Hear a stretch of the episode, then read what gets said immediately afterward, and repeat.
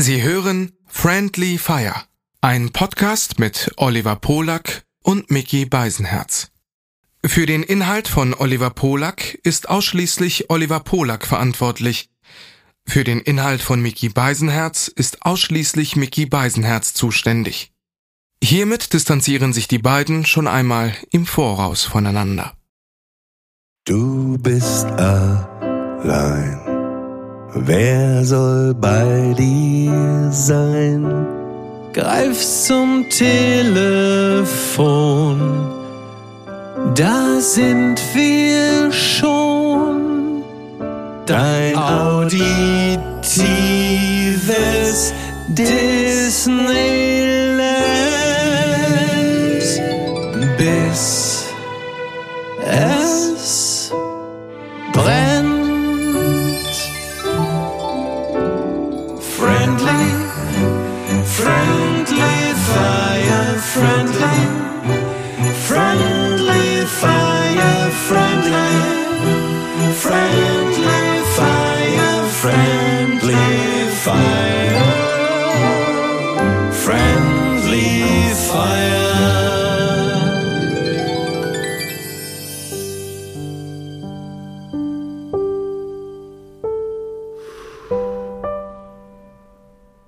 Na, ist die Frage, wie wir heute den Podcast starten, ob wir drüber reden, was für ein Trottel Thilo Jung ist, mit was Lustigem, oder ob wir, ob wir mit der Realität einsteigen, ne? Wobei das ist, Ist ja auch- ist ja- ist ja auch Realität. Ist ja, ist ja leider auch die Realität. Ist ja auch, ist ja auch Und Eigentlich Realität. ist es gar nicht so lustig, auch über Thilo Jung Ja. zu reden. Also Ich kann dazu, ich kann, ich kann zu äh, Thilo Jung äh, offen gestanden gar nicht allzu viel sagen, aber wo wir beim Thema Trottel waren, also was auf jeden Fall trottelig ist äh, in modernen äh, sozialen Netzwerken ist, äh, dass man ein Foto postet, in dem man äh, irgendwas isst und schreibt, äh, Terror kann so lecker sein und davon ausgeht, dass in einer derart konflikt- und krisenbeladenen Region einem ein derartiger Tweet nicht über kurz oder lang nochmal auf die Füße fällt. Und das jetzt mal völlig frei von irgendwelchen Gesinnungen, äh, sondern erstmal nur rein, äh, sagen wir mal, rein äh, publizistisch betrachtet. Das ist, Ich erinnere mich dran, wann war das vor sechs Jahren oder so, als er sich doch mit Hamas getroffen hat und Kaffee getrunken hat. ja, ja. Oder wo- wollte einfach mal hören, wie die so drauf sind und dann aber natürlich auch so als Journalist in jedem kritischen Gespräch stellt man ja vielleicht auch ein paar kritische Fragen, aber du wusstest gar nicht mehr nachher, wer, wer ist eigentlich jetzt wer? Ich erinnere mich, äh, ne, ich erinnere mich, ich erinnere mich nicht an die Details des Gesprächs, aber ich weiß, wir haben damals auch mal drüber gesprochen. Und also grundsätzlich, äh, ich meine, äh, Leute wie äh, Ulrich Kienzle und äh, Peter Scholl-Latour haben sich auch mit allen Leuten an einen Tisch gesetzt und haben sich angehört, wie die so drauf sind. Aus journalistischer Sicht finde ich das grundsätzlich auch richtig, weil wann, wie willst du es sonst erfahren? Ne? Höcke interviewt man ja auch und erfährt auch erst dann, dass er irgendwie ähm, äh, Kinder mit Behinderung äh, aus den Schulen verbannen will. Das erfährst du natürlich nur, wenn du mit den Leuten sprichst. Die Frage ist halt immer nur, äh, wie viel Sympathie für solche Leute plötzlich erkennbar ist, beziehungsweise wenn du dann so gar keine kritischen Fragen mehr stellst, ist natürlich dann auch schwierig. Und das war, glaube ich, damals das Problem und äh, hängt ihm natürlich dahingehend noch nach, als ähm, Menschen sagen, äh, wie, wie, wie viel Zuneigung hast du denn? So, ich, ich bin da, bin, was, was den angeht, kann ich wirklich nicht viel sagen. Da, da fehlt mir einfach wirklich der Einblick. Was ich aber halt bemerke, ist derzeit, dass wirklich von einigen, die sonst bei allem die Schnauze aufreißen und äh, bei, bei jedem Hühnerfurz äh, sofort einen Gewaltakt äh, vermuten und alles anklagen und alles anzeigen und sich über alles echauffieren und alle für jeden Scheiß durch die Kommentarspalten treiben, dass sie jetzt plötzlich so gar nichts, dass da so gar nichts kommt, wo du denkst, ach guck an. So, und da kann man natürlich schon die Frage stellen, woran das liegt. Und ähm, sie haben möglicherweise ein persönliches Umfeld, in dem die Sympathien etwas anders gelagert sind und man es sich mit den eigenen Leuten nicht verscherzen will. Und möglicherweise äh, gibt es da vielleicht auch die Haltung dahinter, dieses Gefühl von, na ja, Israel, die Juden, ein bisschen haben sie es auch, auch verdient, oder? So. Sonst kann ich es mir nicht erklären, warum man, wenn man sich sonst für alles so aus dem Fenster hängt, an dieser Stelle so kein Wort darüber Ja, der verliert. Satz war richtig, wenn du das bisschen rausnehmen würdest. Mhm. Ja. dann, dann. Ja, es ist auf jeden Fall, ist auf jeden Fall auffällig, sagen wir es mal so. Weißt du, ne? das, weißt du, ich denke so grundsätzlich, um das vielleicht mal überhaupt größer zu machen, das heißt ja immer, es geht um, also das ist die Illusion, die diese Leute, über die du gerade gesprochen hast, ne, die sie einem vermitteln wollen, dass es um, um Frieden, um Akzeptanz, Diversität, Verständnis äh, äh, für, für eine bessere Welt geht und so. Und es wird auch immer erwartet, so, wenn diese Menschen halt irgendwie Issues haben oder über, über Gruppen sprechen, Menschen, einfach Menschen, ja. dass man Empathie zeigt, dass man sich sofort auf die Seite stellt. Und ich finde grundsätzlich, ob Israel oder ob, ob Ukraine, ob äh, viele andere Krieg, Kriegsherde, äh, Ruanda, ich, ich weiß es, ich kann jetzt gerade ähm, das gar nicht alles benennen. Aber es geht doch drum, wenn unschuldige Menschen, aber es geht um Mensch, das Wort Mensch, wenn Menschen sterben, Zivilisten, einfach, einfach getötet werden, dann, dann ist es einfach grauenvoll. Und dann ist das egal, ob jemand aus dem asiatischen Raum kommt, außer ob er äh, vom afrikanischen Kontinent äh, ist, ob er in Amerika lebt, ob er ob er äh, in, in Palästina lebt, äh, ob er in Israel lebt, das ist doch erstmal erstmal so so die Basis und darum geht es doch, dass Ja. man nicht möchte, dass Menschen getötet werden und und und Genau. man möchte auch keinen Krieg und und das ist doch erstmal das, worum es geht. Wir könnten jetzt über alle, äh, alle Konflikte in der Welt sprechen und über die Ungerechtigkeit, die dort herrscht. Und man kann auch, auch über Deutschland sprechen, über die ganzen Fehler und Probleme. Und, und, äh, und ich, ich persönlich kenne niemanden, der sagt, äh, also aus meinem Umfeld auch mein Leben lang, das ist toll, wenn irgendwo Krieg ist und da Menschen sterben, ne? Und, und, und Ja. auch ob das in Afghanistan war, ob das Irak, Ja. i, im Iran, wenn man sieht, wenn, wenn Terroristen äh, auf barbarisch ist sogar noch soft ausgedrückt, ne? Auf Ja, ja, das ist- unvorstell, also wirklich, das übersteigt ja jegliche Vorstellungskraft, Ja. wozu die bereit sind, was die sind. Und dann muss es doch erstmal, also finde ich klar sein, wenn du ein Mensch sein willst, dann muss es doch erstmal klar sein, dass das, dass das gegen deine Werte geht und dass du das Ja. die erste Reaktion sein sollte. Nein. Dass du in der Lage bist, das zu verurteilen, dass du einfach das öffentlich, ich meine, worum geht's denn hier, ja? Äh, also wir haben ja äh, in, in unserer digitalen Öffentlichkeit ja einen verstärkten Bekenntnisdruck und den halte ich oft auch für Quatsch. Man muss sich nicht zu allem bekennen, man muss sich auch nicht zu allem äußern. Nur diejenigen, die sich stets zu allem äußern, wenn die dann plötzlich nichts sagen, obwohl sie sonst bei allem dabei sind, ne? egal ob Je suis Charlie oder äh, Ukraine Bataclan, oder Black Lives oder, Matter, Bataclan. Oder als, als der Amri mit dem äh, Coca-Cola-Truck Genau, in den. Weihnachtsmarkt gerasselt ist. So, bei allem, ja. Ja. sind immer dabei. Immer bei allem wird sich bekannt und es wird äh, Solidarität bekundet, bei allem, ja, bei, bei jedem Anlass. Und in diesem Falle, wenn dann plötzlich nichts passiert, natürlich klafft da eine Lücke. Natürlich ist es dann plötzlich äh, das berühmte dröhnende Schweigen, wo man sagt, was ist denn da jetzt? Wa- wa- Warum kommt denn da jetzt nichts? Komisch. So, und dann stellt man sich natürlich die Frage, warum ist das so? Und das, das fällt dann schon auf. Ja, und, und, und was ist deine Antwort, warum das so ist? Ja, Ich habe die Antwort ja gerade schon gegeben. Ich habe ja schon gesagt, sie haben offensichtlich ein Umfeld, in dem die Sympathien anders gelagert sind, in dem, das muss ich ja annehmen, in irgendeiner Form sympathisiert wird mit dem, was da passiert ist, mit dem aber, Terrorakt. aber, aber wir sprechen hier gerade auch, weißt du, nicht nur von diesen aktiven. Oder sie haben Angst, das kann natürlich auch sein, ne? Oder sie haben Angst, äh, sich öffentlich, sich öffentlich dagegen zu stellen, weil sie Angst haben aber, wo- vor aber Repressalien. Ja, ja, aber das Krasse ist, wovor denn Angst? Weil wenn man das so, was ich gerade versucht habe, in so ein paar Sätzen zusammenzuführen, dass man ja. äh, sich auf das Wort Mensch und Zwischenmenschlichkeit Ja. einigt, wovor muss man denn Angst haben, äh, in dem Moment, wo man einfach sagt, das ist falsch. Ja, ich- also nee, und, und was, wa- was du gerade, um das auch nochmal zu ergänzen, äh, gesagt hast, äh, diese Stille, die große Stille, von der du gerade gesprochen hast, ne? ja. Das finde ich, ähm, ja, diese Stille ist einfach sehr, sehr extrem. Und weißt du, lass uns jetzt mal die normalen äh, Bürger, sagen wir jetzt mal, rausnehmen. Lass uns mal die Leute nehmen, die jetzt zum Beispiel das ganze letzte Jahr sich auch zu Recht äh, für den Iran so extremst eingesetzt haben, ne, für was da passiert, was da mit den Ja. Menschen auch, auch äh, äh, passiert in diesem Land. Und da fa- fangen wir da an. Wo sind diese, auch diese ganzen Prominenten? Wo sind diese ganzen, das ist auch alles still. Und wo ich denke, hä?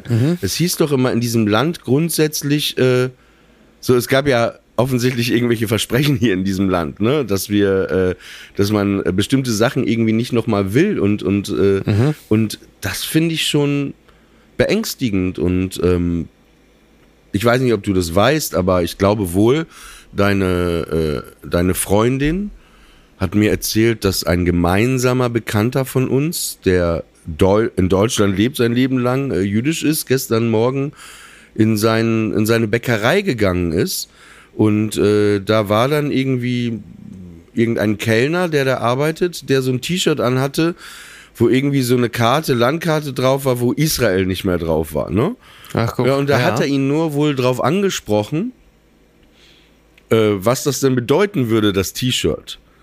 Ja. Der Typ ist komplett durchgedreht, gab schon eine halbe Handgreiflichkeit und es mussten Leute dazwischen gehen, weil dieser Typ dann den deutschen jüdischen Menschen äh, vermöbeln wollte. Erschütternd. Ja, diese Situation, die, also da siehst du jetzt natürlich, wie das alles dann nochmal noch mal auch so hochperlt. Ne? Also, dass du jetzt auch dich, äh, da kommt so wahnsinnig vieles, so wahnsinnig vieles hoch und da zeigt sich so, so extrem vieles. Und ähm, da siehst du jetzt halt eben auch, wo die Bruchlinien verlaufen. Also anhand dieses, dieses Terroraktes merkst du relativ eindeutig, äh, ich, ich finde es immer so blöd zu sagen, wer auf welcher Seite steht, weil es dürfte es ja gar nicht geben in dem Zusammenhang. Man kann ja nicht, also das hat es auch nie gegeben, also wer auf welcher Seite steht. Also egal ob jetzt äh, Bataclan oder IS oder Breivik oder so, da musste man nie darüber reden, auf welcher Seite stehst du denn. Also wie verrückt das auch eigentlich ist. Ja, wie du es ja, wie du hast das ganz gut gesagt. Du sagtest auch,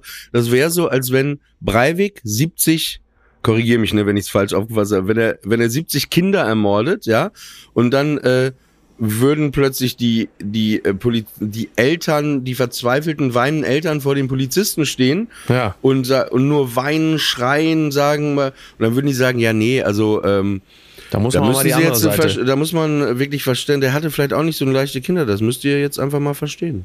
Ja, also, da, da, also, dass man da dann auch sagt, ja, da muss man auch mal die Hintergründe beleuchten, da muss man auch mal verstehen, also so, das ist ja irre, ne? das ist ja wirklich Ja, einfach und- irre. und das- ey. Beim das- IS den- stellt auch keiner ja, Fragen. und dass, dass dem jüdischen Menschen, also es gibt natürlich, äh, ob das, das kennen wir in Deutschland auch Extremisten, es gibt im Islam Extremisten, es gibt auch, auch jüdische Extremisten grundsätzlich. Ne? Das Ja. ist aber, sage ich jetzt mal, so eine Handvoll Leuten. Ne? Und diese Ja. Menschen haben halt das Menschsein, finde ich, oft äh, aus den Augen verloren. Und ähm, es gibt in Israel seit Monaten Demonstrationen von Israelis, ne? Und fast das halbe Land will Netanyahu zum Beispiel auch nicht. Ja. Und die meisten Menschen wollen Frieden. Ich bin, ich weiß nicht, ob du dich erinnerst, weil das ja immer so eine Debatte in Deutschland war und, und natürlich auch, auch ähm, äh, meine Religion ist ja jüdisch und irgendwann habe ich so für mich entschieden vor sechs Jahren, dass ich sagte, ey, mir geht dieses Ganze hier, diese Leute, die immer eine Meinung alle zu Israel haben und so, äh, wo, wo ich mich auch immer fragte, warum Israel? Warum reden wir nicht über äh, so 50 andere Konflikte? Es ist immer wieder Israel. Dann dachte ich, ich fahre mal nach Israel. Habe ja für die Welt äh, so einen zehnseitigen Aufmacherartikel auch geschrieben und ich bin dann, ich wollte das Land mehr verstehen, die Situation. Ich bin dann nach Israel gefahren. Ich habe in Tel Aviv gelebt. Ich bin nach Jerusalem gefahren. Ich bin nach Ramallah gefahren, was sehr aufwendig war, das zu organisieren, mit so einem anderen Journalisten, der aus Israel kam, musste auch Sicherheitsvorkehrungen und so treffen. Und ich bin dann wirklich mal einen Nachmittag, vier, fünf Stunden nach Ramallah gefahren, wo ich auch Ja. einen Politiker getroffen habe, einen palästinensischen Politiker, der selber von Gaza vor der Hamas geflüchtet war. Und habe mich mit dem Ja. unterhalten. Ich bin in diesen Keyboards, der auch da jetzt, äh, wo die Graultaten auch stattfanden, Mhm. da war ich in diesem Kibbutz. Ich hatte mir Adressen von, Ja. es war damals, wie heißt die, Kinnert, ähm, ich komme gerade nicht auf jeden Fall. Diana Kinnert? Genau, Diana Kinnert war ein paar Jahre vorher in, äh, oder ein paar Monate vorher in Israel und ich hatte mich mit ihr in Kontakt gesetzt, habe gesagt, hey, du warst doch da, kannst du mir mal ein paar Adressen geben, Leute, die ich Ja. kontaktieren kann. Die hat mir wirklich äh, da sehr geholfen und dann hatte ich äh, diesen Kibbutz ausfindig gemacht, der direkt äh, am Gazastreifen war. Und dann bin ich da, diese Frau, die ich jetzt auch in Interviews schon gesehen hatte, auch mit Paul und so, die hatte ich auch getroffen. Ja. Und habe mir einfach diesen Kibbutz angeschaut. Und sie sagte auch, ey, also die die Message, die noch in meinem Kopf ist, war, da war einfach Frieden, Friedlichkeit und sie beschrieb, dass da war dann ein paar Jahre vorher auch ein Krieg. Und sie sagte, vor diesem Krieg, ja, kamen jeden Morgen die Menschen und auch deren Freunde aus Palästina rüber Ja. und die haben dort zusammen gearbeitet, gelebt und es gab keinen Hass, keinen, keinen, weißt du, die haben und das Ja. war für sie, sagte auch ein schrecklicher Tag, als dieser Krieg war und die plötzlich ihre Freunde, ihre Leute da einfach äh, nicht mehr sehen konnten. Ne? Und diese, dieses Ja. Grundgefühl hatte ich auf meiner Israel-Reise, dass die Menschen, die Zivilbevölkerung, ja, Ja. sie wollen gar keinen Krieg, sie wollen einfach in Frieden leben.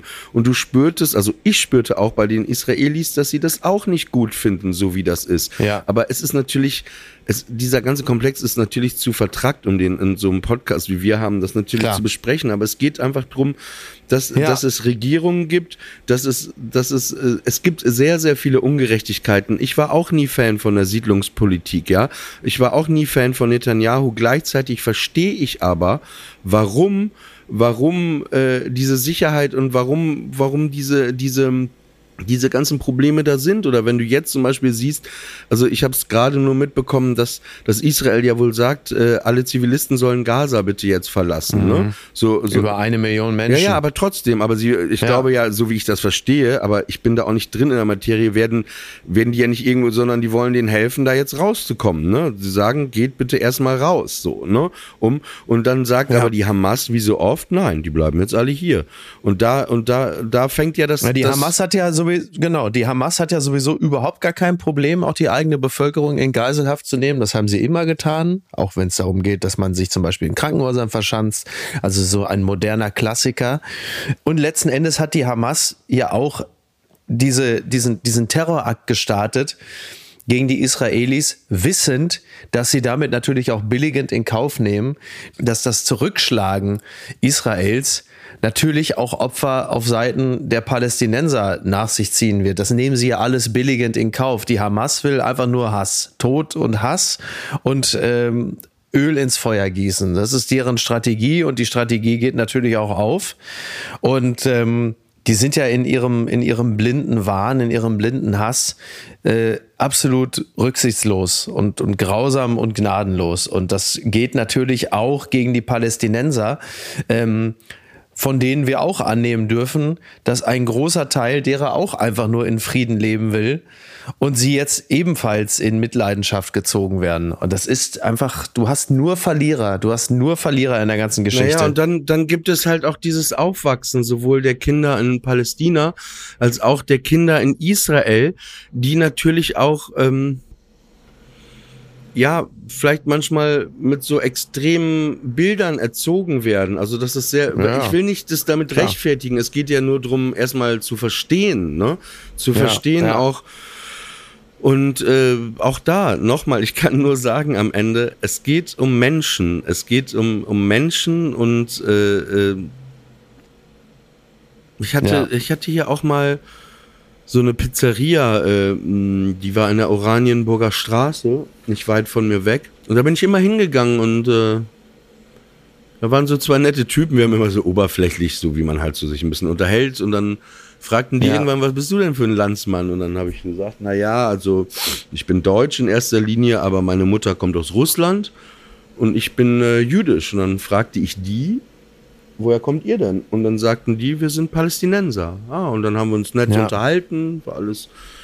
Und dann habe ich aber einfach so gefragt, weil ich da ja nicht lebe und so, ne? Ja. Und dann haben die mir so ein bisschen erzählt, äh, warum die gekommen sind, wie lange die schon in Deutschland lebten und so. Und dann habe ich gesagt, ey, ich habe da nie gelebt und ähm, finde es auch anmaßend, dass ich das jetzt hier so irgendwie aus der Ferne entscheide. Was würdet ihr euch denn wünschen? Was wäre denn eine Lösung, ne? Ja, ja. Und dann, das war interessant, dann sagte der eine zu mir, Ein-Staaten-Lösung. Ich so, was meinst du? Er sagte, ein Staat, wo Palästinenser und äh, äh, Israelis zusammen friedlich leben. Und dachte ich, ja, stimmt. Wäre wär wunderschön einfach. Ja, ja, wä- wäre ja, aber bei einem so lange schwelenden Konflikt natürlich kaum irgendwie, kaum denkbar, bedauerlicherweise. So, also es ist ja, es geht ja, es geht ja so weit zurück und es ist geprägt von so vielen. Das ist ja leider bei, bei, bei jedem Konflikt immer die, die unmittelbare Folge. Es passiert etwas, es gibt ein Zurückschlagen, es gibt ein wieder Zurückschlagen. Also es, es gibt dafür, es gibt dafür äh, offensichtlich keine Lösung, weil auf beiden Seiten ähm, sich so viel aufgestaut hat. Es gab so viel Gewalt, es gab so viel, so viel Tod. Aber am Ende hast du wieder das, was man gemeinhin sagt und was ja auch stimmt. Wenn die Hamas die Waffen niederlegt, dann ist Frieden. Wenn Israel die Waffen niederlegt, dann ist Israel weg. Und das stimmt ja auch. Es ist ja wahr. Es ist ja ein Staat, der Ein Taste dafür hat man ja äh, bekommen. Genau. Also und, und es ist ja eben nicht nur. Den Trailer dafür. Genau, exakt. Und es ist ja nicht nur ein Binnenkonflikt, sondern dieses Land ist ja umzingelt von Feinden, traditionell. Ähm, Yom Kippur-Krieg ist gerade 50 Jahre her, war ja auf den Tag genau fast die Attacke.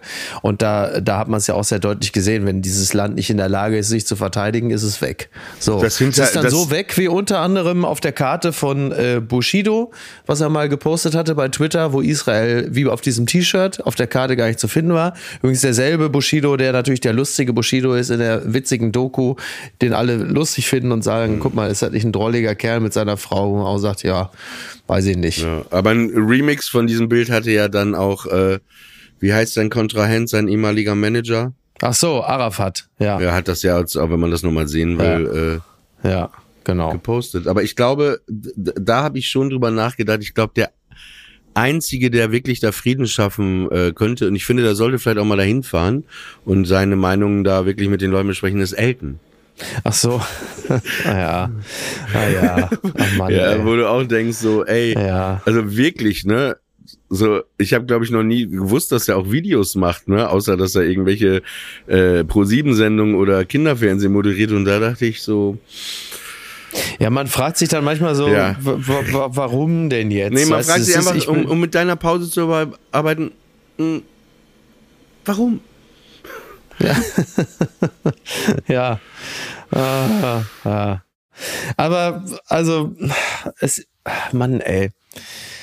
Es ist wirklich, es ist wirklich, es ist wirklich absolut, absolut niederschmetternd. Ja, ich finde das aber gut, gut von dir, dass du dich ähm, sehr intensiv äh, auch äh, in der, äh, das andere weiß ich ja nicht, weil wir ja noch gar keine Gelegenheit hatten, aber dass du dich in deiner Sendung äh, so damit äh, auseinandersetzt, das finde ich, finde ich erstmal gut, weil eben das ist so ein bisschen der Gegenentwurf zu dem Schweigen, weil mein Gefühl war, also es gab gerade, äh, wie heißt die, Natalie Amiri, heißt sie so? Genau, Mhm. Ja, sie einen, einen sehr, sehr guten Kommentar in den Tagesthemen gesprochen. Ja, sehr gut. Dann die Ja. Dusen Düsen Tekal? hat auch ein, ein, ein, ein Video gemacht, eben, es gibt Ja. auch eine Handvoll Leute und eben du und Ronsheimer natürlich auch, ne, der einfach Ja. vor Ort ist und auch Lanz, ähm, der Ja, glaube ich, ich habe es nicht, nicht gehört, weil ich hatte Ja. die äh, letzten Tage ähm, Hm. leider etwas äh, anderes und bevor wir vielleicht auch darüber reden, ich Ja. hatte, man kriegt ja in der Timeline sowas, so ähm, manchmal so Erinnerungen zugespielt und ich würde gerne Mhm. kurz was vorlesen, was absurderweise gestern irgendwie bei mir ähm, ankam. Und zwar war das die Welt, Ja. die mich bat, als gerade Corona angefangen ist und man so alleine Mhm. war, hat mich gefragt, ob ich äh, einen Text über jemanden schreiben kann. Und Mhm. das habe ich gemacht und ich würde gern mal diesen Text kurz vorlesen. Ja, und das war damals, Das ja, zu war Beginn vor- von Corona, ja, genau, also es war so 20 Frühjahr 2020. Genau, es war so im März, April. Ja, ja. Seit vier Jahren wohnt Arthur jetzt bei mir. Meine Ex-Freundin hat ihn mir überlassen. Arthur ist ein kleiner pechschwarzer Schnauzer-Terrier-Mix mit einem sehr geduldigen und sanften Gemüt. Er benimmt sich immer sehr, sehr gut, ob im Borchert in Berlin, im Hotel Sacher in Wien oder im Café de Flore in Paris. Arthur sitzt immer an meiner Seite, auf der Bank oder auf dem Stuhl. Seit wir zusammenleben, gibt es fast keine freie Minute, die wir nicht gemeinsam verbringen. Er begleitet mich auf meinen Reisen ins Ausland, im Flugzeug sitzt er in seiner kleinen Tasche, die zwischen meinen Füßen steht, im Schlafwagen nach Wien, liegt er neben mir auf der Autofahrt nach Bad Saro, sitzt auf meinem Beifahrersitz. Gerade können wir nicht mehr reisen, wir verbringen die Tage zu Hause. Tagsüber auf dem Sofa, nachts im Bett. Für Arthur ist alles wie immer, für mich irgendwie auch, denn er ist da, wir sind zusammen da. Ich bin nicht allein, er ist nicht alleine. Oft tauche ich meine Nase tief in sein Fell hinein, inhaliere seinen Hundegeruch, während ich seine spitzen Ohren kraule. Dass sein Körper meinen nachts im Schlaf berührt, gibt uns beiden Geborgenheit. Sich gegenseitig atmen hören, sich berühren, während ich auf meinem Bett liege und diese Zeilen in meinen Laptop schreibe, liegt er neben mir. Mit seinen Vorderpfoten putzt er seinen großen Schnauzer und starrt mich fragend an, wie ein zum Hund gewordener Freddie Mercury. In dem Lied Friends Will Be Friends von Queen heißt es, wenn du durch bist mit dem Leben und die Hoffnung verloren hast, sollst du deine Hand ausstrecken, da Freunde bis zum Ende Freunde bleiben. Als ich den Text fertig geschrieben habe, halte ich Arthur meine Hand hin und er legt seine Foto hinein.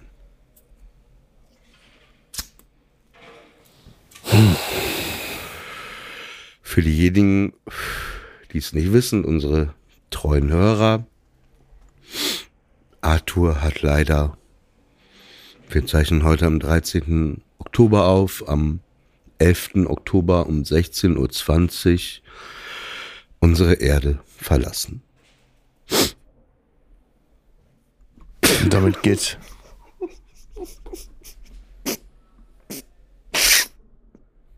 Entschuldigung.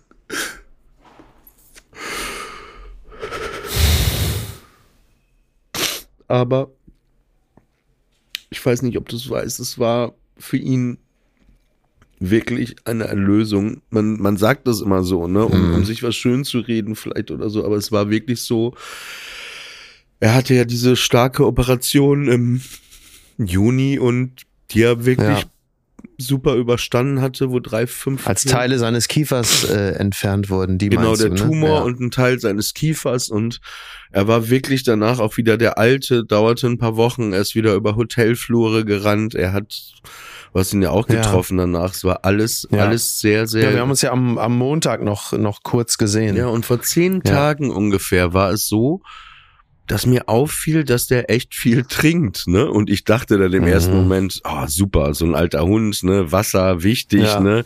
ja. ja. Und dann hat er immer mehr getrunken und dann sagte meine Freundin in New York sagte dann, die auch einen Hund hat, sagte, da stimmt irgendwas nicht, Oliver. You should see a Mhm. doctor. Und ich so, stimmt.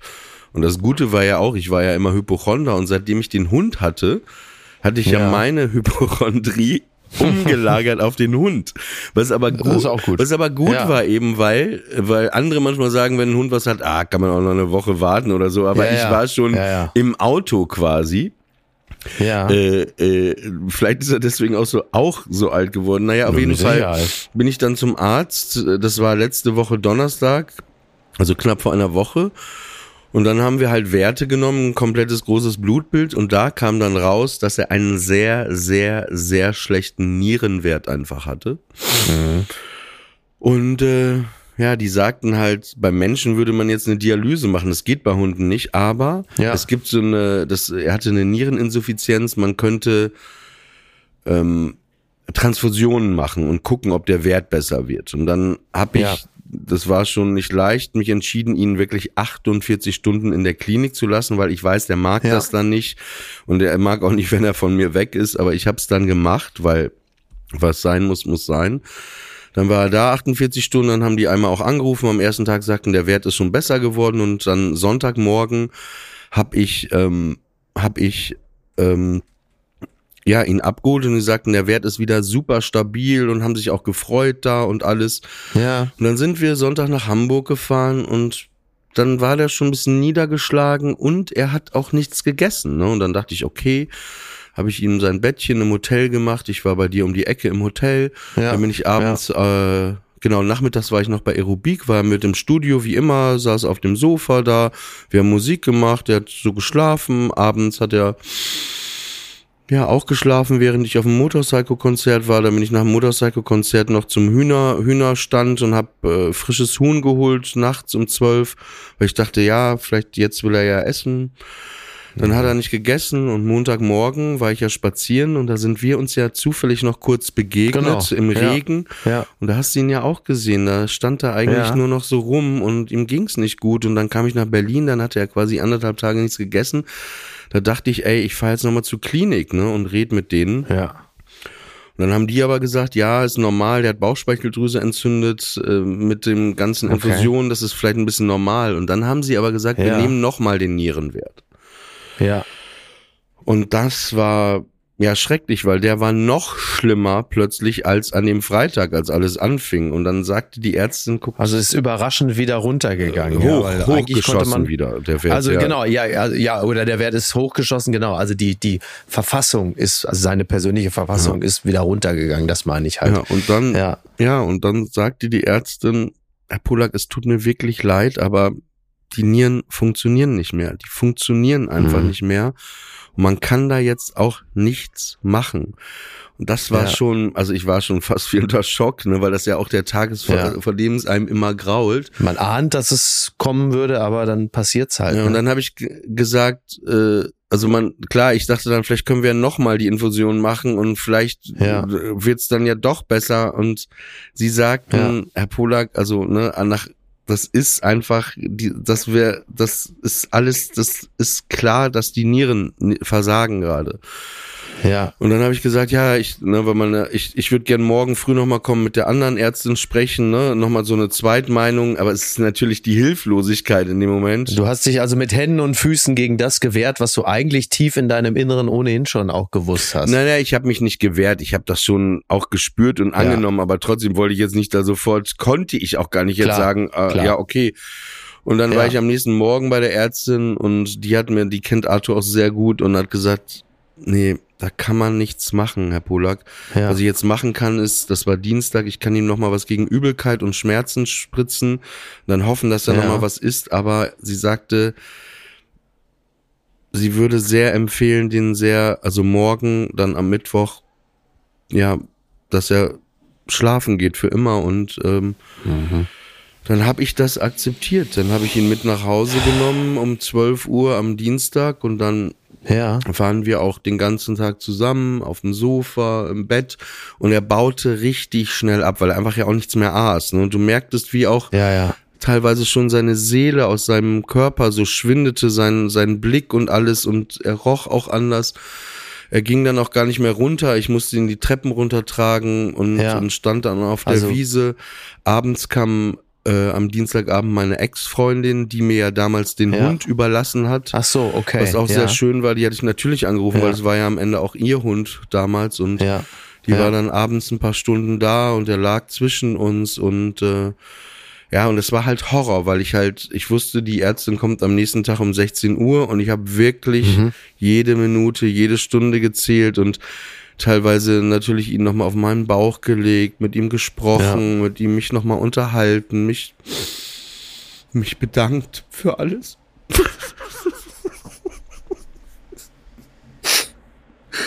Und dann kam halt der Tag, dann bin ich morgens, war ein schöner sonniger Tag, nochmal mit ihm auf die Wiese. Vorher aber auch nur noch rumstand, aber hat noch ein bisschen geschnüffelt, nochmal Pipi gemacht, hat immer noch ein bisschen getrunken. Dann waren wir nochmal die ganzen Stunden hier, haben wir gelegen, dann bin ich mit ihm nochmal um ein, zwei Uhr rausgegangen und dann, ja, dann war es zwei Uhr. Und das, ich sag dir wirklich, es war einfach, ich hatte sowas noch nie in meinem Leben. Es war einfach wirklich schrecklich und gleichzeitig sah ich ihn aber auch und ich wollte ihn, das hört sich immer so blöd an, aber erlösen. Ne? Ich wollte nicht, dass Ja. er sich da irgendwie jetzt schlimmer fühlt, Schmerzen hat, aber ja, und dann kam um kurz vor 16 Uhr mein bester Freund Tobi, bei dem er auch immer war, ne, wenn Ja. ich mal in Amerika war oder so. Auch vorher kamen schon ein paar Leute am Tag vorher, haben sich nochmal von ihm verabschiedet und, und, und ja, dann kam Tobi, meine Ex-Freundin, und er lag auf dem Sofa, auf der Decke, in meinem Arm und dann kam irgendwann die Ärztin und das läuft dann so ab, dass der erst eine Spritze bekommt. Das ist so wie so eine Narkosespritze, wenn wir eine Operation haben, aber die Mhm. Ja. ist so doppelt Ja. dosiert, ne, damit er auch richtig Ja. tief wegknackt. Die hat er bekommen und da hat er nochmal ein Aufbäumen, weil die so wehgetan hat. Da hat er einmal kurz, Okay. hat er noch geschnappt, so ein letztes. Ah, sehr gut. Und dann er lag in meinem Arm und dann hat er diese Narkose und dann habe ich ihm noch geküsst und ihm Sachen ins Ohr geflüstert und ja, nach sieben, acht Minuten kam dann die zweite Spritze und Mhm. es ging, dauerte dann auch nicht mal eine Minute und dann das Komische ist bei Tieren, die haben dann ihre Augen offen. Das ist so ein bisschen weird und dann die Zunge so draußen, aber dann lag er da noch 10, 15 Minuten und ich neben ihm, weil das war vielleicht für mich auch wichtig zu begreifen, dass er jetzt einfach nicht mehr da ist, ne? Also, dass er jetzt Ja. gerade geht, diesen Prozess und dann hat, ja, sie, sie hatte so eine Tasche für tote Tiere, sowas, das extra. Es ist so ein bisschen von der Qualität wie so ein, wenn du einen Anzug hast, ne, wo du so einen Anzug reinmachst und da so ein stand auch schon sein Name und sein. Todesdatum drauf und Ja. hat sie das zugemacht. Sie war sehr würdevoll, auch diese, diese, auch diese ganze Tierpraxis Dr. Rödiger am, am Kurt Schumacher Platz, ist so eine 24-Stunden-Klinik. Also ich habe noch nie gesehen, wie Ja. Menschen so liebevoll, äh, despektierlich mit allem umgehen und nicht despektierlich, sondern respektvoll. Res ja. Respektvoll, meinte Ja. ich. Naja, und jetzt ist es so, dann habe ich einen Friedhof jetzt ausfindig gemacht in Berlin, äh, einen Tempelhof, einen Tierfriedhof und ähm, da ist halt am Samstag jetzt um 12 Uhr die Ja. Beerdigung, wo auch viele sich schon gemeldet haben, die kommen und da, da wird er in ein Baumwolltuch oder etwas aus Baumwolle eingewickelt und äh, vergraben. Ich werde irgendwann nochmal Ja. gucken, dass ich ihm auch einen Grabstein natürlich mache. Ja, und es ist, es ist so zwei Gefühle in mir. Auf der einen Seite ist es so ganz rational, dass ich das verstehen kann alles und ich weiß, er Ja. war alt und ich habe ihn hier leiden gesehen und und das war so schwer, nur sich einzugestehen, dass man nichts mehr machen kann, weil man ja immer so die Ja. Hoffnung, du kennst das ja auch, man hat ja Klar. immer so Hoffnung. Das ist ja auch, was einen manchmal Ja. trägt durchs Leben, ne? Weil wenn man die nicht hätte, dann Das ist alles. ja, Klar. und naja, und jetzt, ja, ist halt, ich habe halt sehr gute Freunde, die da waren. Also auch, Ja. auch dann eben, Nadja war ja da mit Tobi, dann abends war ich dann mit meinem Freund Penny und Samira war glücklicherweise in der Stadt, waren wir dann in seinem Lieblingsrestaurant essen. Ich wollte gerade sagen, Ja, ja. das war irgendwie so, ne, war ja halt sein, sein Laden. Und ja, und ja, gestern war ich lange, lange spazieren im Wald und da hatte ich auch, Mhm. das, war, das war schon wieder traurig und lustig. Ich bin dann in den Grunewald gelaufen, ne, weil ich wollte einfach meinen Kopf freikriegen, Handy aus Ja. und bin dann zwei, drei Stunden einfach durch den Wald gelaufen. Hab gesungen, auch wie ich mich mit ihm immer rede und so. Und, und dann kamen aber immer wieder so komische Typen vorbeigefahren auf Fahrrädern, ne? Und irgendwann, ich war so im anderen Film, aber dann habe ich gerafft, ey, dass die da rumcruisen, ne? Dass diese Ja. Typen zum Bumsen suchen, ne? Und dann, Ach so, ja, ach so. ich war echt am Trauen und dann kam die ganze gesagt, Zeit. und du hast gesagt, sonst, sonst gerne, aber heute ist echt ein schlechter Tag. Ja, heute vielleicht nie. Nee, und dann haben die auch immer meine Blicke gesucht und ich habe dann gemerkt, wie dann so ein, ich bin mitten im Wald irgendwo, wo immer wieder einer mit dem Mountainbike so vorbeifuhr, meinen Blick suchte und so. Und dann kam noch ein anderer und dann sah ich einmal auch, dass er ganz langsam, also so Schritttempo an mir vorbeifuhr, seine Leggings hinten so runterzog. Ich dachte schon, überhaupt Ach, eine Leggings. Scheiße. Und dann sah ich, dass er dann einen String hatte, wo ich dachte, ey, du willst hier für deinen Hund trauern. Ey, und dann kommen absurd? diese Bumsbrüder irgendwie um die das ist nicht Ecke. einfach nur Ja, absurd. und dann war mein Handy aus, dann war mein Handy leer, es wurde auch schon dunkler. Und dann dachte Oh ich, Gott. ach nee, jetzt, das hast, bitte nicht jetzt so, heute nicht. Nee, und dann war ich komplett da in diesem Wald alleine und dann habe ich bestimmt eine Stunde gebraucht, weil ich wo in meinen Gedanken war, dass ich gar nicht mehr wusste, wo ich bin. Und irgendwann Ja. habe ich so jemanden gesehen und der der mir geholfen hat, nachdem ich zwei Jogger angesprochen hatte, die einfach mich ignoriert haben, weil die dachten wiederum, ich wäre jemand, der die bumsen will, glaube ich. So, ja, total Horror. Und Ja, ja, gut, wenn die da alle, wenn das so ein Bumswald ist, dann äh, muss man aber davon ausgehen, dass die Leute ja aus gutem Grund da irgendwie rumscharwenzeln. Trauer im Bumswald, ey. Auf jeden Fall. Ja. Und dann war ich irgendwo an der Straße und dann war das voll strange. Dann kam da so ein Mercedes angefahren, so, ein, so eine E-Klasse Kombi. Der fuhr dann so Ja. auf mich zu. Der, der Wagen hielt an, machte er das Fenster runter, saß so ein netter Typ drin, so ein, er sah gesund aus, so ein Typ wie du, gesund, ne, wo, wo man Mhm. merkt, das Leben funktioniert Ja. guckte mich an und sagt nichts und dann sagt er plötzlich, ey, alles okay bei dir? Und ich so, ich wollte jetzt nicht sagen, äh, nein. Ich so, Ja. ja. Und dann frage ich so, weil ich dachte, der kennt mich, weil er so nett war. Ja. Ich so, äh, kennen wir uns? Und dann sagte er, nee, äh, also ich kenne ihn nicht, aber er kennt mich, weil er hört seit wirklich seit erster Stunde unseren Podcast und er Ach, hat gerade so. die Postings auch gesehen bei mir Ja. und er sagte, ja, Ah. mein aufrichtiges Beileid bin ich natürlich wieder Okay. in Tränen klar. ausgebrochen, aber ich war auch zutiefst, zutiefst wirklich berührt, dass da wirklich, wo wir um Ja. Zwischenmen wo es gerade um Zwischenmenschlichkeit, Empathie geht, dass einfach jemand anhält Ja. und sagt, ey, kann ich irgendwie und dann nicht so, nee, okay, danke, ciao. Ja. Und das möchte ich Ja. an dieser Stelle auch an alle, die vielleicht auch, auch eben auf Instagram mir folgen oder uns. Ich möchte mich wirklich bedanken, weil ich hatte ja in meiner Verzweiflung dann auch an dem Mittwochmorgen so zwei Postings gemacht, weil ich dachte, ey Mensch, ich will das irgendwie teilen. Ich kann das hier Ja. gerade nicht alleine so Ja. und ich muss sagen, ich habe noch nie in meinem Leben so viele nette Nachrichten, Botschaften, äh, Bekundungen, Ja, ja. Äh, Mails, äh, Anrufe, WhatsApp-Nachrichten bekommen, auch auch ja von dir und deiner Freundin und auch auch auch äh, äh, von Studio Bummens und und auch Leute, selbst von meiner Mutter, Ja. ähm, und wirklich Leute, wo, an die ich gar nicht mehr gedacht hatte. Und es waren wirklich jetzt nicht so als einen Spruch zu machen, es waren Tausende, Tausende von Nachrichten. Und Ja. Ich muss sagen, das hat mich wirklich zutiefst, zutiefst wirklich auch berührt und, und, und auch zu sehen, dass er auch so ein Teil war und und, und dafür möchte ich mich einfach bei allen bedanken, die jetzt gerade vielleicht Ja. zuhören. Und klar, es zerfetzt mich mehrfach am Tag. Es gab so eine Situation an dem, an dem Abend, wo Arthur gestorben ist. Ich meine, äh, ich habe ja immer seine Stories mit Motorcycle unterlegt und die haben es immer geteilt Ja. über die Jahre und es hat mich dann wirklich zerfetzt. Ich saß mit Samira und Penny da und ich habe so einen Freund, der seit Jahren auch Motorcycle hinterher reist. Wolf heißt Ja. er.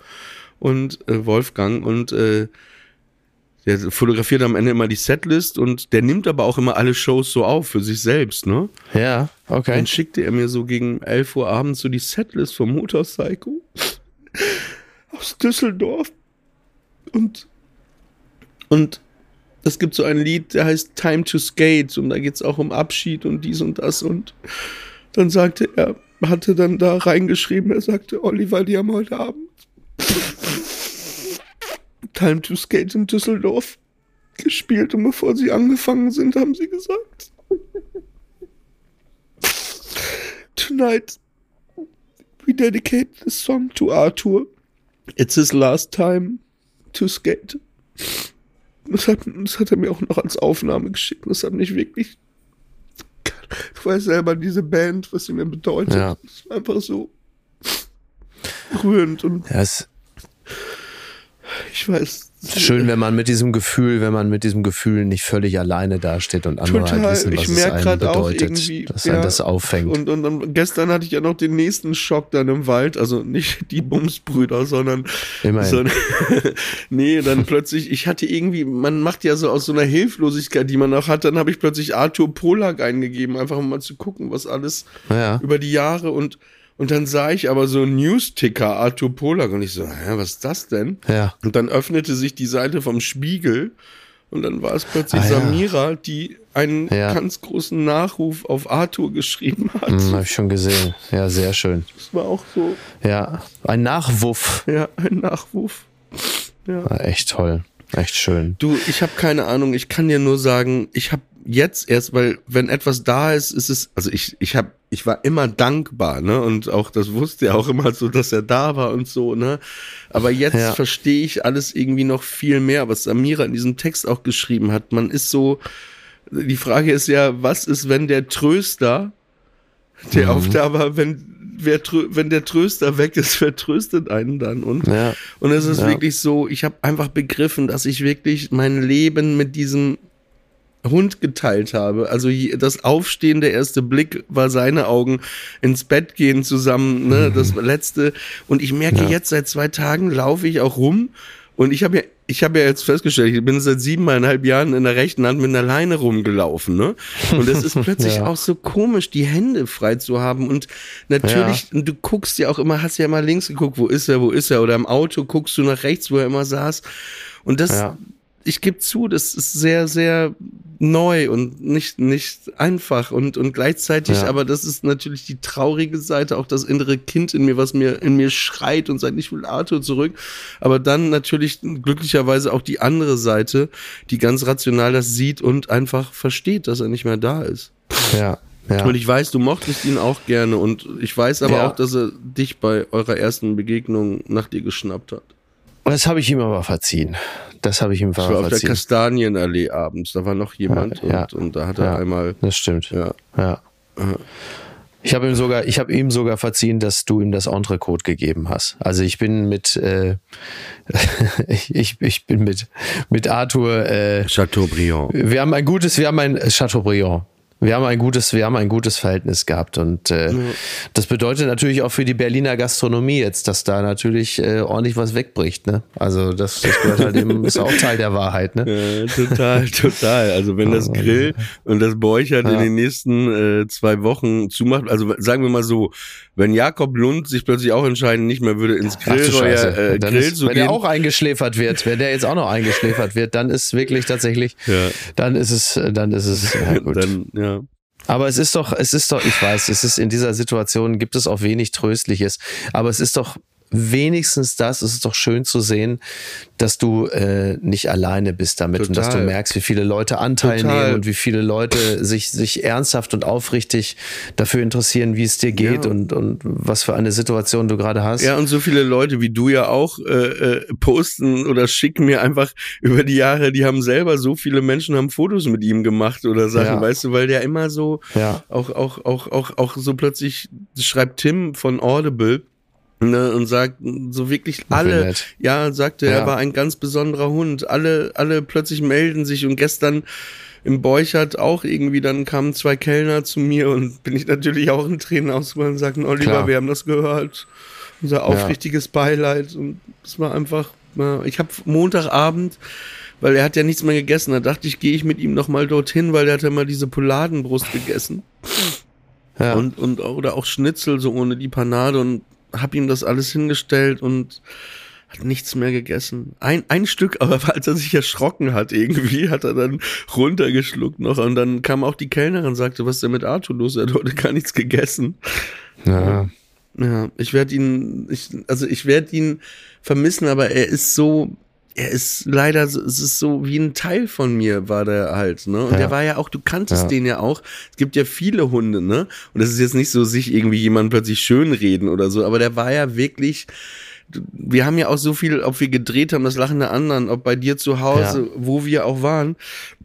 Er war einfach ein sehr höflicher, äh, äh, angenehm, der, weißt du, sein Leben war, dass er sich einfach gefreut hat, wenn er dabei war. Ja. Der war einfach froh. Der war einfach froh, dass er dabei war. Und dann, Und der war dabei, das kann man der war, wirklich sagen. der war richtig dabei, echt. Der war richtig dabei. Ja, ich habe jetzt zu Hause bei mir auch die, er hatte fünf Körbe. ich habe alle fünf Körbe auch jetzt erstmal aus der Wohnung geräumt und in den Flur Ja. gestellt. So einfach erstmal alles, weil ne, da, Ja, der, der ja. ist schon trotzdem noch genug da, ne? Und seine ganzen. Medikamente, sein Essen, das werde ich alles zum Tierheim bringen und, und äh, Ja. Ein kleiner Korb steht hier noch mit seinem Halsband drin und so irgendwie und mal gucken. Ja, ich, ich äh, habe keine Ahnung. Ich hoffe, ich krieg das hin, aber, aber ähm, ich habe nie in meinem Leben, und das ist jetzt nicht einfach aus so einer, so einer unkontrollierten Emotion, ich habe in meinem Leben noch nie jemanden so geliebt wie ihn. Es war wirklich so. Und selbst meine Eltern glaube ich nicht, um ehrlich zu sein. Niemanden. Nicht, nicht irgendeine Freundin, mit der ich zusammen war. Das war so die intensivste Liebe, die ich in meinem Leben erfahren habe. Und auch dieses, dieses, äh, was da zurückkommt. Und das verstehen eben Leute nicht, ne? Die denken immer nur, ja, ja, der ist nur nett zu dir, weil du Essen gibst. Aber darum ging es irgendwie nicht. Der war einfach, war der da. Der war immer da.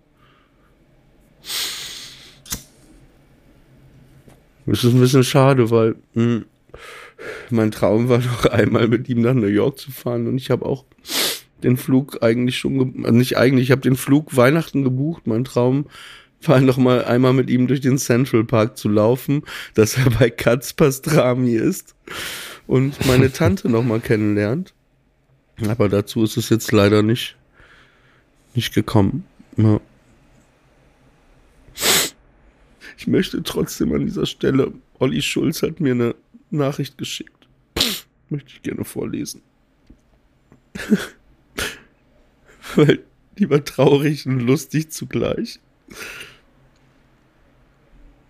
Ich hoffe, das geht okay, dass es jetzt nicht zu intim ist. Ich glaube, das ist okay. Schrieb lieber Olli, ich schicke dir viel Kraft und Liebe. Tut mir unfassbar leid, dass Arthur gegangen ist. Ein guter Hund stirbt nie, sagte meine Großmutter einmal, um mich zu trösten. Ist ihr nicht gelungen, aber der Satz ist mir im Gedächtnis geblieben. Alles Gute für dich und auf bald. Auf Olli Schulzes Verlass. Ja, okay. Danke auch, ich habe deine Nachricht gestern bekommen, aber ich war irgendwie Ja, klar. In anderen Sphären teilweise, muss auch noch Sachen Ja. organisieren und, und Ja. manchmal will man dann reden und manchmal kann man dann auch gar nicht abnehmen und Ja. Ja. da war ich glaube ich gerade im Wald und in Gefahr, als du angerufen hast. ich weiß was. Dabei habe ich dir extra die jungen Männer geschickt, um dich ein bisschen aufzuheitern, aber bei keinem hast du gezuckt. Nee, und, aber Arthur mochte dich auch wirklich sehr, sehr gerne. Das sage ich jetzt nicht so, der, der kannte dich auch. Ne? Es gibt ja so Leute, die er auch immer wieder erkannt hat. Er wusste immer, ah ja, Hat er am Geruch erkannt, ne? Und ich war, was auch traurig war, ich war gestern bei meinem Therapeuten und er war ja die ganzen letzten sieben Jahre auch immer mit da, ne? Der war dann immer da, saß da auch auf seiner Ja. Decke. Ich habe auch immer gedacht, scheiße, wenn der irgendwann anfängt zu quatschen und auspackt und Paul Ronsheimer anruft, dann der ist Hund. vorbei. Dann ist vorbei. Ja, und das war gestern, weil der fragt mich unten immer an der, an der, an der Intercom, an dieser Sprechanlage, hat er immer gefragt, kommen Sie mit oder ohne Hund? Und wenn ich sagte mit, hat er immer, äh, er wusste, ich komme immer einen Wassernapf auch schon geholt und so, der mochte den auch wahnsinnig gerne. Und weißt du, ich glaube, also Arthur, es gab keinen Ort, den er auch so gerne mochte. Er ist da unten bei so einem rubbeliger Teppich, da hat er sich immer unten schon im Flur dran geschubbert und der rannte immer in die Praxis rein. Und ich glaube, auch da hat der gespürt, Arthur, dass dieser Typ mir hilft. Ja. Also es hört sich so, so banal an, ne? ja dass er mag, irgendwie mag wusste. schon sein. Ja. Die Vibes, er hat es an den Vibes gespürt.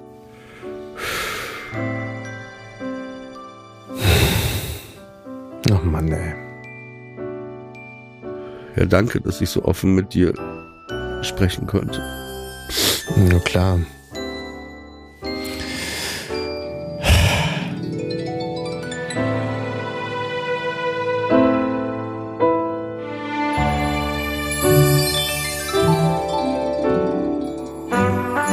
Bist allein.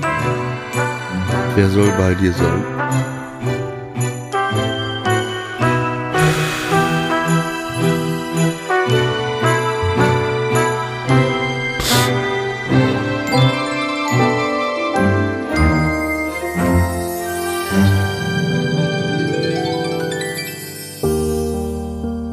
Friendly Fire ist eine Studio Bummens Produktion. Executive Producer Tobias Baukhage. Produktion Hanna Marahil und Inga Wessling. Ton und Schnitt Konstantin Lange. Und einen besonderen Dank an Aerobik für die Musik und an den lieben Edin Hasanovic für das Entree.